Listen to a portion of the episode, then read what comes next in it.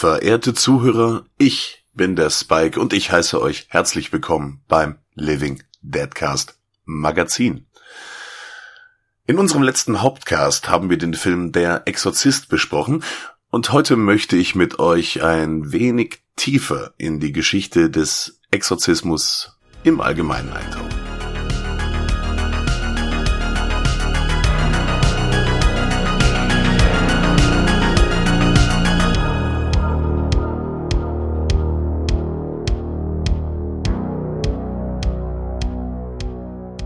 Im Wesentlichen kann man sagen, dass ein Exorzismus ein religiöses Ritual ist, welches angewendet wird, um eine Person oder einen Ort von bösen Geistern oder Dämonen zu befreien.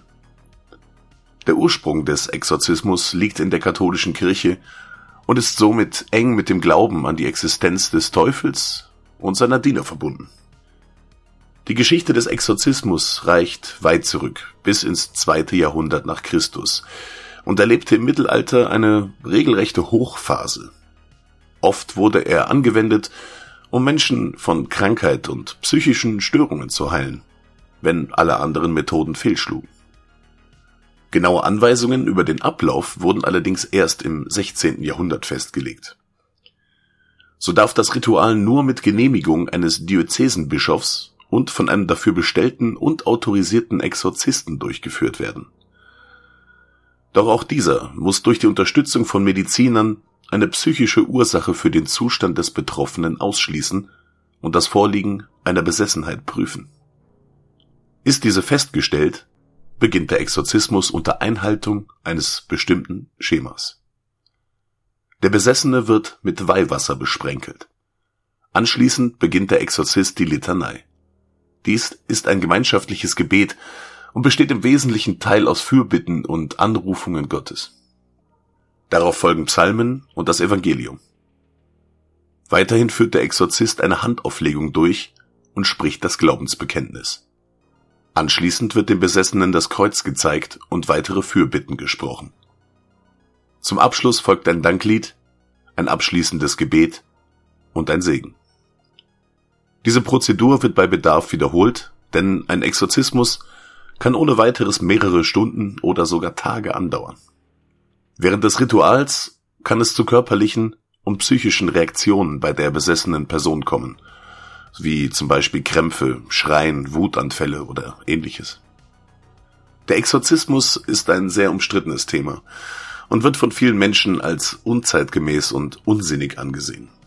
Kritiker argumentieren, dass es sich bei den Symptomen der Besessenheit um psychische Störungen handelt und dass der Exorzismus somit keine Heilung bewirkt, sondern die betroffene Person lediglich traumatisiert.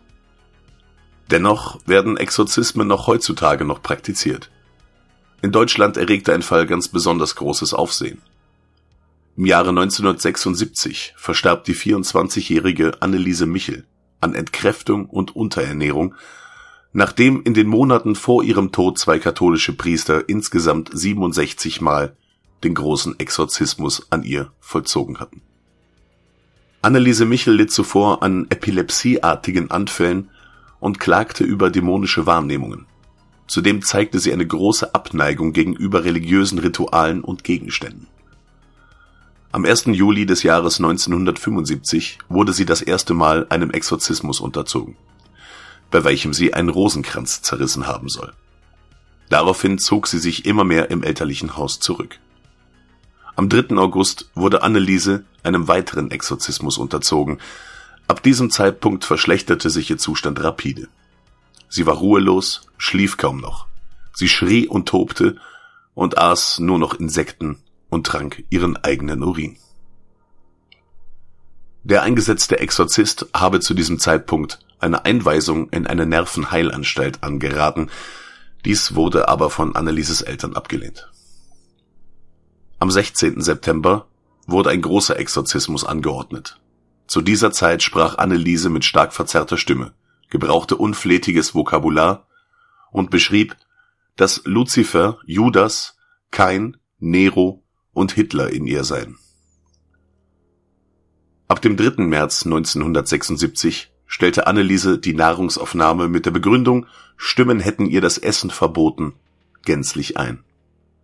Sie geißelte sich selbst, indem sie über Stunden hinweg kniete oder bis zu 500 Kniebeugen am Tag machte, ihren Kopf gegen den Boden oder gegen Wände schlug. Beißen, Kratzen und Selbstverletzungen nahmen von nun an immer mehr zu.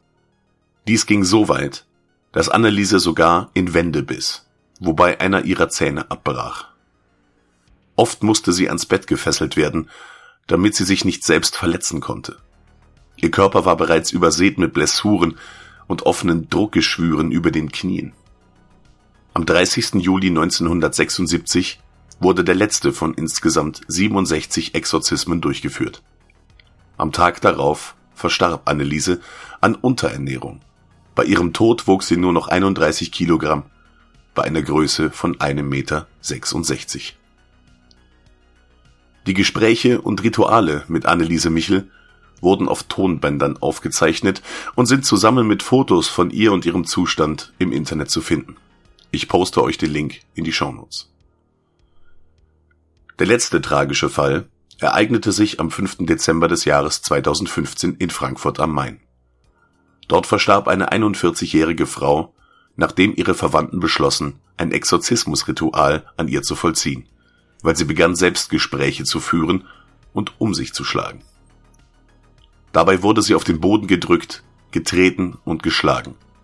Zum tragischen Ende kam es, als sie ein Handtuch und ein Kleiderbügel in den Mund geschoben wurde, woran sie letztlich erstickte. Zwar ist dies natürlich kein klassischer Exorzismus nach den Vorgaben der katholischen Kirche, sei aber der Vollständigkeit halber hier erwähnt. Auch auf der großen Leinwand findet sich das Thema Exorzismus regelmäßig wieder.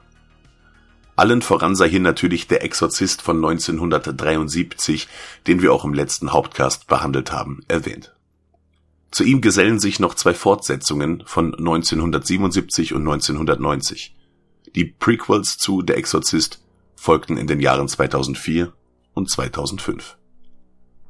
Auch in jüngeren Jahren ist das Thema nach wie vor präsent.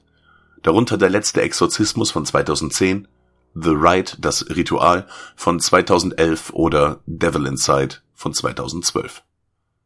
Auch die Geschehnisse um Anneliese Michel wurden in zwei Filmen aufgegriffen. In Der Exorzismus der Emily Rose von 2005 und in Requiem aus dem gleichen Jahr wird die Vorlage verarbeitet. Wie steht ihr zu dem Thema Exorzismus? Alles nur Irrglaube? Oder gibt es vielleicht doch so etwas wie dämonische Besessenheit? Lasst es uns wissen. Schreibt uns eure Meinung auf Instagram unter dem dazugehörigen Post. Lasst uns bei Gelegenheit gerne auch Kritik, Wünsche und vielleicht ein Lob da. Und gebt uns ein Däumchen oder ein paar Sternchen, wenn es euch gefällt. Kostet euch nichts, hilft uns aber, dass wir noch mehr geneigte Zuhörer erreichen können. In diesem Sinne wünsche ich euch was Schönes und hört auch in unsere anderen Formate und natürlich unsere Hauptcasts rein. Dort natürlich auch wieder mit dem Tom. Bis bald, wieder hier, wieder beim Living Deadcast. Tschüss!